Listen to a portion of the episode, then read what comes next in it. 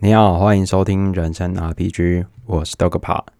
进入十月，终于不再那么热了啊！每天睡觉终于不用再开冷气了，是一件相当舒服的事情。因为还是习惯吹自然风。那希望今年的秋冬呢，能有一个像样的日子，不然去年真的是裸咖靠背，不知道怎么办哈。好，那我们这集呢，要跟大家分享的书籍是《彼得原理》，作者是 Lawrence J. Peter 跟 Ramond How。那在探讨这本书之前呢，想跟大家讲一下这本书有趣的地方啊。这本书的中译本呢是二零二零年六月那第一版刷出来。那其实这本书呢，在一九六九年就已经出版了，所以在这整整五十年时间，相当有趣。过了五十年，台湾才刷了中译本。那作者其实在自己的书中也有提到说，其实一开始。没有人想帮他出版这本书，因为这本书在那个年代就是算是一个相当奇怪的论点跟一个普世价值，有点像是以前的那种天文天文科学。明明宗教的概念是说，哎，其实太阳是绕着地球转的，可是忘记是哥白尼还是谁突然跟你说，哎，其实地球是绕着太阳转，在那个时候是多么大的冲击。所以彼得原理在那个时候其实某种概念也是这个样子。让大家觉得说力学公阿小，这种怪力乱神的概念，所以那时候出版是相当有一个折腾的状况。后来才有，就是出版商愿意收集彼得博士的书的一些资料，然后把它汇整起来出版。所以这本书相当有趣哦。你看五十年之后，这本书突然变成一个就是经典励志的文呃书籍，所以这个书籍是相当有趣。那在探讨这本书之前呢，大家想想先请教思考一个问题哈，大家觉得如果就是正常的状态下，你自己要怎么完成升迁的状况？如果你愿意升迁，或者是你想升迁的话，你觉得升迁应该要怎么做？How to do？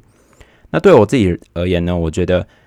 呃，其实就是很简单，两个概念呃，努力加上人性的互相作用之后，应该都能得到自己想要的结果。努力的概念嘛，就是达成那个升迁的条件的标的，就可能这个升迁或者是下一个职位，你应该具备什么样的功能或者是能力条件，那就去达到。第二个呢，人性的运用，某种程度上就是透过一些可能人性呃主管的推荐啊，或者是平常人脉的累积，可能是在工作职场上让大家觉得，哎，你上去是没有问题的。那基本上透过这两个条件，对我来讲。这就是我可能觉得达成要升迁的条件啊！不知道大家可能想一下，自己平常升迁觉得应该要达成什么样的条件才能完成升迁？那就是我们在思考一个问题：一开始哦，我们其实都会想到说，哎，我们只是想到说，哎，要升迁，要升迁，但我们没有想到说，哎，如果升迁之后我们要干嘛？有些人可能想到说，对，啊，升迁之后要干嘛？啊，不就是再升迁吗？升迁的升迁的升迁，一路升到可能某个。位高权重的位置，可是我们都没有想到，大部分都没想到说，哎，到的那个位置之后我们要干嘛？我们通常只想要说，我要到那个位置，那基本上比较少去想到说，哎，到那位置要干嘛？那大家再去思考哈，我们周遭应该会有两个就是模式，一个这种呢，可能是你看他是主管哦，他就会得到一些不错的风评或者是一个良好的评价，但有些人，可能会在上面开始遭逢到很多的意见跟批评，那。在还没看这本书之前，我觉得呃，可能遭受一些批评或者是指教啊，指教是一个主管应该承担的责任或义务。但是其实在这本书阅读完的时候，我才发现，哎，好像不是哦。因为遭逢到就是需要遭逢到批评或指教的主管或同事，可能已经到达他职涯的尽头了。那这种职涯尽头概念，就是彼得博士说的彼得原理。那你可能想说，哎。啊，这样有讲好像等于没讲，所以在理解这个彼得伯啊彼得原理之前，大家再想一下，说，哎，为什么有些人就是我们刚刚说的，他升迁之后呢，能持续向上的发展，一路升迁、升迁、升迁，好像看似没有尽头，可以一路到达某个大家觉得很厉害、很屌干炮的位置。那有些人可能在一两次之后，他就老塞，然后开始大家觉得说。我看他怎么那种废物在那个职位在那边唱歌跳舞，然后大家觉得不爽这样子。或许我们生命当中都会看到这两种模式出现。那我们相信，就记忆点来说，后面这种印象会比较强烈，因为毕竟那种废物在旁边乱，你相信这种感觉一定是很差很干啊。那多数人成为这种窃窃私语的对象呢？彼得博士的概念，他觉得这是阶级制度的魔咒。那所以呢，彼得原理某种程度上，呃，应该说白话的解释就是，每个人都会到达自己最终没有办法再承担责任的位置，因为在初入。职场的彼得博士，他一开始就是做老师。他一开始觉得说，每个人在走入职场，只要知道自己的专业领域去实践，然后加上去奉献的话，整个职场应该会是有一个很大的进步跟发展。但他走进来教育职场之后一年，他发现干好像事情不是这么想的这么简单，然后开始有一些阿力阿力不大的事情发生。后来呢，他开始研究。之后就发现这个彼得原理，那我们会思考说，哎，怎么你看好像就是我们刚刚两种人嘛？有些人就一路升迁，一路升迁，为什么这些人好像没有到达他的彼得原理的最终职位？有一个部要在这部分呢，有两个解释。第一个解释有可能是这个人还没有到达他的天花板，就是他的彼得原理在他超后面，不是一般人可以到的地方，就是他还在升迁的路上。这种人就是相当厉害啊。那另外一种人呢，其实他知道说他在下一次的升迁就会到达他的彼得原理，所以他采取某些方法去回避这种到达最终职位的方式。那接下来说到彼得原理，有可能会以最终职位作为替代。那大家再想一下，这本书在一九六九年出版嘛，所以那个时候的思维跟想法并不是现代。这么多元跟包容，毕竟五十年前可能还有些事情是一个很新的冲突存在，所以彼得博士在那个时候他有提到说，所谓的阶级学在那个时候也是一个算是全新的名词，也还算是在萌芽的阶段，并不能称作一个学派或去竞合讨论。那彼得博士有提到说，其实阶级呢是每个人出生下来终究会面临到的问题，不管你是谁，出生到死。就是要面对阶级的这种考验。纵使马斯克的共产主义，大家觉得共产主义不就是大家一起平等均富或是均平的概念吗？但没有，马斯克还是把人分成了阶级啊，能力阶级以及需求阶级，所以还是有两个 part。整体来说，就是还是有阶级之分。所以仔细来看，阶级学到现在也算是一个还算是全新的领域。还没有一个我们可能觉得是一个大师级的人物，在这个阶级学里面去做探讨或研究，那相关的一些佐证或数据，也还算是在萌芽的阶段，所以我觉得这个名词相当有趣，所以特别拿出来跟大家稍微分享一下。另外呢，在书中我觉得有一个相当有趣的名称，叫做“倒置的彼得”。哎，什么叫做倒置的彼得？就是某种概念，就是哎做了不该做的事情，反而还升迁。你想说，干这是啥小？所以来这边再帮大家举例，彼得博士在书中举例到说，如果你出国去玩，可能你本身是有在喝酒的人，多少都会去在那个国家买当地的一些酒回来喝嘛。所以那个案例之中，那个人去了一间当地的酒店要去买酒，但正常呢，我们会觉得说，买酒的地方对于我们这种观光客，我们他们一定知道说，哎。应该要买多少才不会爆掉，免得被瞌睡啊，不然就是被人家查扣扣开，这样不就等于多买吗？那那个人就问了那个店员，那店员没有办法回答，他说：“呃，我不知道这个问题的答案。”那你们想说，干奇怪？正常来说，你应该要知道，你卖酒，你却看我们这种观光客这边跟我们说我们不知道，这样就是一个很瞎炮的事情。所以那个人又在问了店员说：“你知道这个问题的答案吧？”他说知道，但是我没有办法跟你讲，你会觉得干，这不就是很瞎吗？这到底在从哪小？其实这个概念就是表示说，其实他不是不知道，而是他的公司政策让他不能讲。为什么会这样子呢？通常这样的想法会是因为正常大那种人会觉得说，付钱的其实不是客顾客，付钱是公司，所以公司的准则才是我得到薪水的一个必要条件。所以大家有没有很长，就是可能在服务业或周遭听到说，哎，叫你主管出来哦，那你主管出来了，他就跟你说，不好意思，这是公司的政策，所以你会听到说越越越想越火，说什么这公司政策，现在老子我已经不爽，你还在那边闹什么公司政策？但没有办法，因为在那个当下，领钱呃付钱给他的是他的公司，并不是我们顾客。可是我们可能会觉得说，正常来说我们才是付钱的人嘛，但他们不会这样觉得。而且他们如果真的去做了一些可能超出公司制度之外的事情，他们也可能是要卷铺盖走人。所以这就是彼得博士说的倒置的彼得。那说到这种最终职位，你可能有想说，哎，如果比较保守一点的人会想说，哎，我们慢慢的爬，慢慢的升迁，让自己不要这么快到达这种彼得原理最终职位。但我相信还是会有另外一派人觉得说，啊，与其这样，不如赶快到好了。所以在书中呢，作者彼得博士有提到了一些方法，能够让大家快速抵达最终职位，提前感受到不是人的状态。我觉得这相当有趣，因为如果是我，我不会这样做。但彼得博士还是提供了一些方法。但在提供方法之前呢，彼得博士先解释了所谓的提拔。他透过自己的定义，将提拔解释成员工与居高位者的血缘关系，或是亲友关系等人的人际关系的。所以你会发现说，嗯，这还是要靠人来处理哈。那获得提拔的方式呢，有下列五点。第一点呢，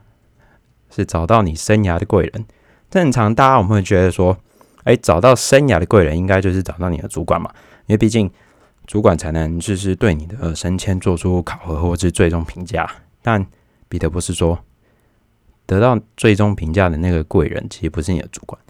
是你主管的更上一阶级人。那你会想说，嗯，怎么怪怪的？对，没错。彼得博士说到，因为有可能你的直属主管就是你的主管哈，他已经到达最终职位，就是已经不是人。若是这样的人提供了他一些资讯或是想法，上被人看到，某种程度上会觉得这个人已经不是人，所以他给出来的资讯或者是一些资料参考，就是没有干用，就是不能用。所以要透过要避开你的主管，往上发展，找到你的贵人，这样才不会就是。永远在基层里面干大事，干不出什么大事。第二个呢，启发你指甲贵人的动力，试着让你贵人知道你的价值跟你的存在，对他来说会有什么帮助，或者是对公司来说有什么正面加分的印象，去激发他想要对你做出升迁的欲望。也有可能用一些比较负面的想法，哎，如果损失了，我离开这间公司，试着去思考说，到底你们公司或你会。少得到什么？这概念就很像以那种什么三 D 八连档那种概念，就是爱看，就是那种互斗的概念。所以彼得博士有提到，就是如果用那种更极端的做法，用一些不入流的方法激发贵人的动力，这种如果有看宫斗剧的话，我相信大家都会很厉害啊。第三个呢，从基层绕道离开。什么叫基层绕道离开呢？就是有可能你准备升迁的位置已经被别人所占据了。那我们就要去观察这样的人是不是已经抵达他的最终职位。如果这个人已经抵达你的，哎，对，对不起，他的最终职位的话，那你可能耗尽这辈子，你也不肯到那位置，因为他已经卡住了。所以彼得博士说，尝试离开，换个换个升迁的职位去看看。但是如果这个人呢，他不是最终职位的话，去让他升迁，升迁完之后，这个位置出来的话，你就可以去尝试争取。第四个呢是保持弹性。彼得博士说到，位置越高的人能提拔更多的人，所以若是你的贵人已经在职涯上进入最终职位，但是在企业组织却没有要职的话，彼得博士建议你尝试转换贵人，让其他人帮助你。好，没有人，没有什么比新的贵人来的更好了。第五个，鸡蛋别放在同一个篮子上。正常来说，我们会想说，嗯，靠一两个来说，就应该就有不错的帮助。但彼得博士建议试着扩大你贵人人数。如果你的贵人人数不止一位或两位，只要让贵人在无意间或是在你的呃操控之下，操谈论到你，那他们会强化你升迁的资格或是印象。因为毕竟一个人说你好啊，可能是那个人感觉；第二个人说你好啊，那有一点感，有一点机会；第三个说你好哦，嗯，那你应该是真的不错。这有一点三人成虎的概念。所以让贵人们自动帮你完成升迁，无需浪费自己的时间来苦苦追求这种升迁的概念。那你说，那以上就是我们说到就是那种哦套加波的方法。那一定有人想说啊，我本身自己就没有那么拼啊，啊没有那么拼的人，就要要怎么办？就是如果你又还没到达最终职位，又或者是说你已经到达最终职位了，那你就要小心一件事情，就是彼得博士在书中提到的，不要被去角质。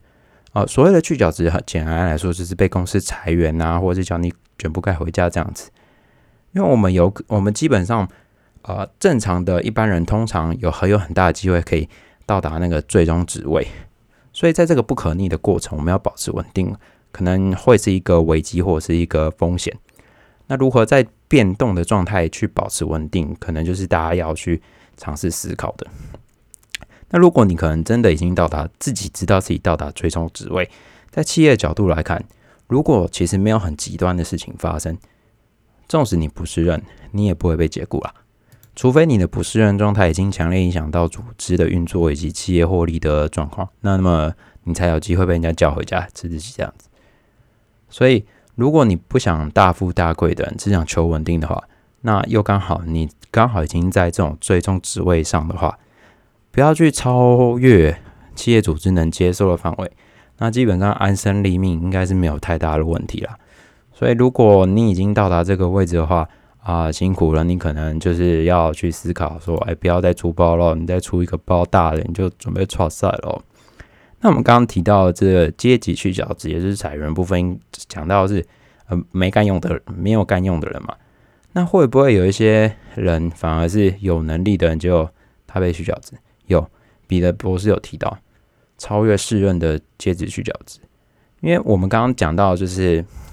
不是人状态，基本上不要干太大太下的事情都不会被提掉。那另外一种人就是超越世人，就是做到太厉害，也就是我们提到的功高震主。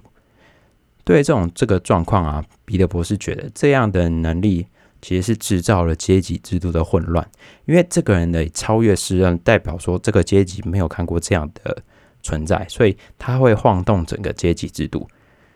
那阶级制度遭逢混乱的话呢，基本上阶级制度里面的人会先去优先处理造成这样混乱的来源，呃，也就是这种超呃超越世人的人，所以这种往往能力过强的员工呢，就会是第一个被开刀的对象。那这样的人呢，如果是被离开或是自己离开这样的组织的话，基本上他会去再创立自己的阶级制度，也就是去新创一间公司。这样的模式通常就是那种新创独角兽诞生的过程。大家也可以去思考说，哦，你看，就就新创之前也有讲到说，通常新创不会在稳定的组织里面。出来都是可能像我们以前讲到说什么，哎，美国车库啊，某个某个仓库里面搞出来，慢慢弄弄弄弄起来这样子。那这个呢，让我想到之前不知道大家可能在一个月或两个月之前吧，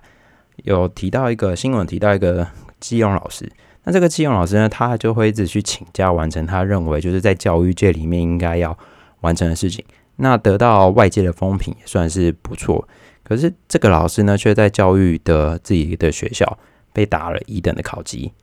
很多人就在网上声援这个基勇老师哈。那我觉得这种概念某种程度上就是超越世人的状况可是因为公务人员的阶级去角质不太会发生，那至于会不会发生，就让时间来证明了。因为对于可能阶级里面来说，这个人就是有问题的；可是对外界来讲，这个人其实算真的很棒。但实际上怎么想，还是要。让大家自己去斟酌了。所以，如果你可能觉得自己已经看不惯公司的运作以及营运模式，那自己还觉得说，哎，自己能力已经屌干天了，这间公司已经没有办法让我容纳，那你有可能就是小心，你已经到达失人的状态啊。至于要被离开还是自己离开，就自己想清楚了。这个希望你可以到达这样的，因为我觉得，如果是超越世人的阶级去角质，其实是一件好事啊，就是代表那间公司。已经没有办法让你再吸收更多东西了。那我们再回来讲到就是不是人的员工哦，不是人员工，我们可能在生活周遭就会发现说啊，干那种没干用的东西，你在旁边看，你就会觉得超不爽。那如果有没有发有没有一种可能是，其实他其实已经不是人了，可是他好像还表现的就是非常就是是人的状态？哎，有。这边博彼得博士有提到，就是关于六个不是任员工的生存妙招。那透过这些方法，就是那边演戏的话，可能大家觉得说，哎，你其实不是人的状态下，大家还觉得说，哇，干你爆干厉害的，每天都很努力，就是上班什么的。那第一个呢，是永无止境的准备，确认行动的时间如果够久，需求自然就会消失。某用某种拖延战术，时间换取时间的做法，让大家觉得说，哇哦，这个人哇，每天都很认真在处理某个专案或是任务。那这样大家其实都不会看出来说，其实你已经不是人。我觉得这个方法超屌。那这应该大家多多少少都有感觉到哈，这是算这个方法算是大家应该平常都还蛮常看到的。第二个呢是专精在细微末节的事情，因为这个人可能已经没有办法完成通盘的能力的任务。所以他要让自己呢专精在某个领域之下，通过这样的操作，还跟还可以被冠上是某某领域的专家，你们觉得感觉他很厉害，但实际上别人可能不会发现，说他已经到达就是最终不是人的状态，就是妈废物一个嘛。好，第三个呢是用形象来概括表现。书中彼得博士的举例，我觉得相当有趣，因为之前也曾遭遇过。大家去思考一个状况，以前大家在求学的时候。可能有些老师上课超认真，一直在讲课本上的事情，那我们可能就是觉得啊昏昏欲睡，然后不小心就睡着了。但有些老师呢，可能会在自己的课程当中穿插一些可能一些人生话题啊，或者是可能要点析我们的一些人生的大事，那我们可能就会开始认真听，然后会觉得说哦，这个老师很棒啊，都在讲一些就是可能我们知道要注意的事情。但其实对于彼得博士来讲，这就是该教的没教了。啊，然后用一些就是莫名其妙的形象去掩盖自己，好像很厉害。其实，在但这个某种程度上就是无能，因为他不知道自己要教什么，所以这就是用形象来掩盖自己已经不是人的状态。我相信这个大家多少少都有遇到这种，以前我们上课都有遇到这种老师。第四个呢，是做工作完全不相干的事情。彼得博士有提到，这算是一个相当危险的做法，因为有可能很快你就会被别人发现。就假设说呢，如果其实你的公司是有一个专门订订便当的员工，或者是行政人员在处理这件事情，然后你去插手介入这件事情，那通常大家觉得说，嗯，你在干嘛？这就很容易被人家发现，说你就已经没干用，还在这边做别人的事情，这就是做工作不相干的事。第五个呢，是成为别人的职务代理人。你可能想说，哎靠，成为职务代理人超累，我还帮帮人家做了一些鸟干事，然后。就是吃力不讨好，为什么还会成为就是最终不胜的状态呢？哎，因为你成为职务代理人，你就可以把自己的事情先放下，然后去做别人的事情，然后你还可以跟别人讲说：“哦，你看那个谁谁谁没来了，我只好先把他扛起来，所以先把事情完成啊，我自己的事情应该不急，后面再说。”那大家也说：“哇哦，哇，这个人这小子不错哦，还很很愿意帮人家 cover 一下，cover 一下。”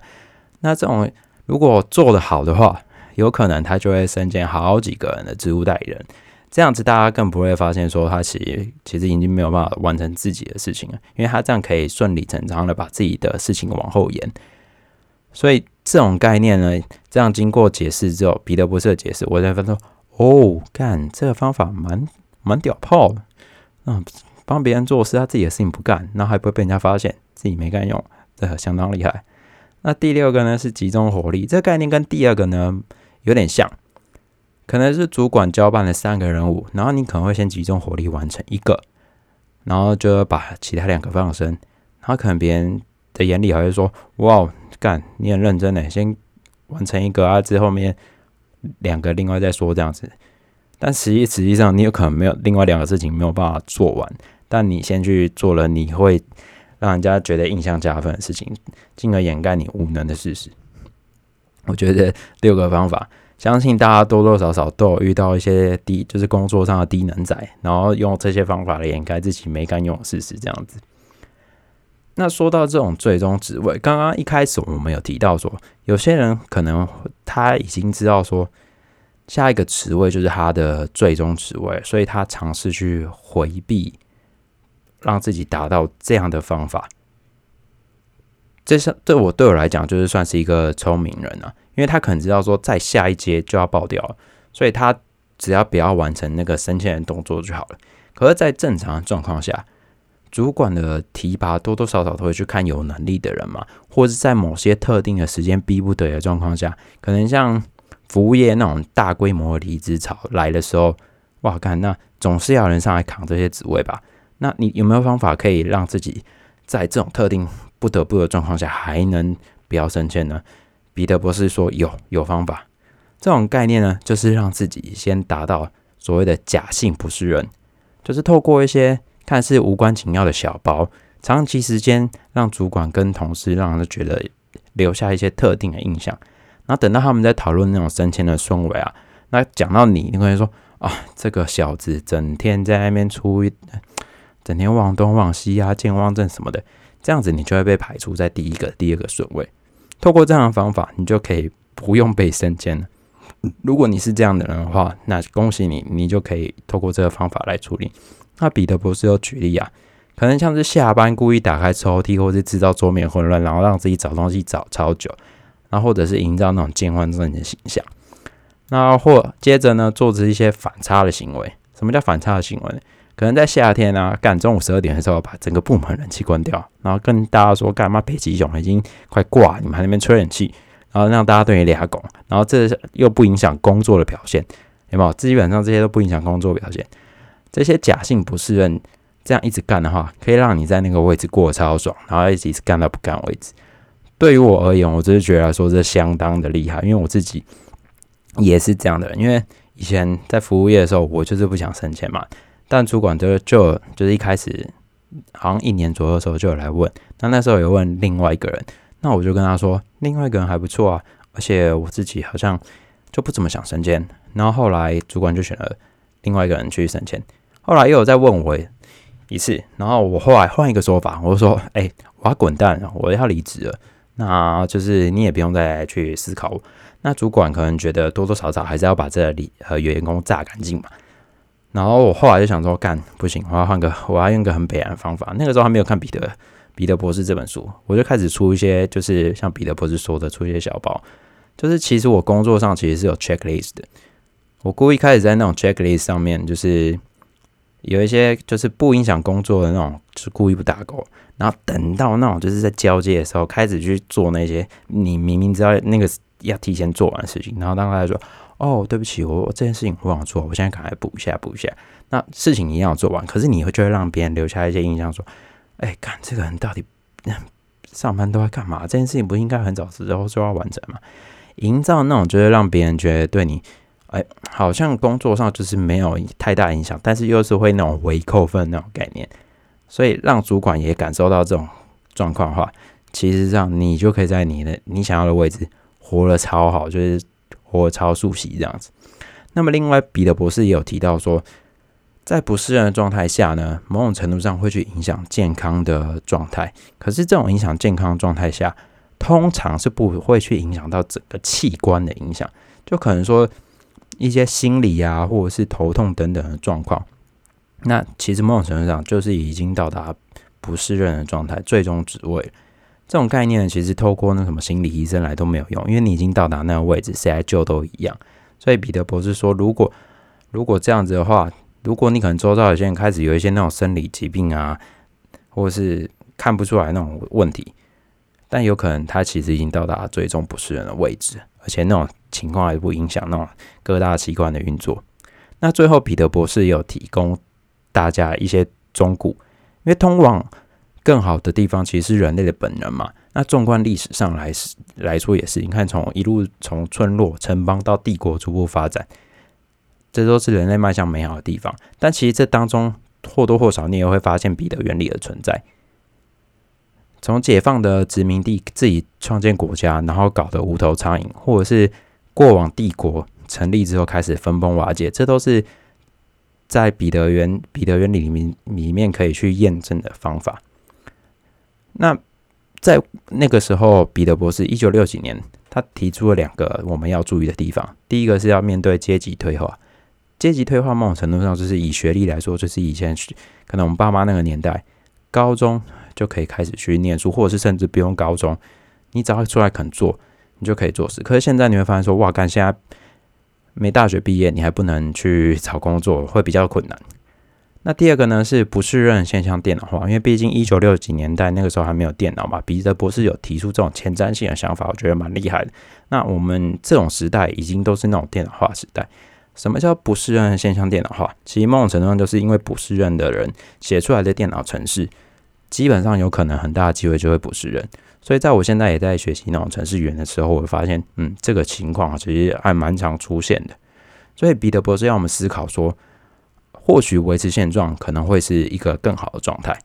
也可以尝试去用负面思考来看看，说我们如果在期待下一次升迁，会想到什么样的状况？你可能没有时间呐，或者是心灵交瘁啊，被那种公司业务忙得要死要活，然后没有办法好好成为一个正常的人，这也可能要注意的。所以，但我觉得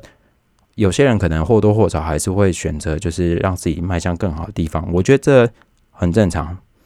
所以，如果我觉得在做每个决定都其实好坏它都是共存的。很简单的概念就是你要去选择说，你觉得什么样的东西是好，或什么样的东西是不好。这个没有任何准则，我相信大家都可以透过自己的角度去解释这种升迁与否的概念。所以，可以去思考一下自己重视的东西到底是什么，然后最后做出决定。好，感谢大家的收听。这本呃，这次分享的书籍是《彼得原理》。那接下来哇，十月已经要到中了，国庆日也快来了。那接下来分呃分享的进度也会大概维持这样的概念，可能二十几天再来一本书这样子。因为最近真的伤痛不断啊，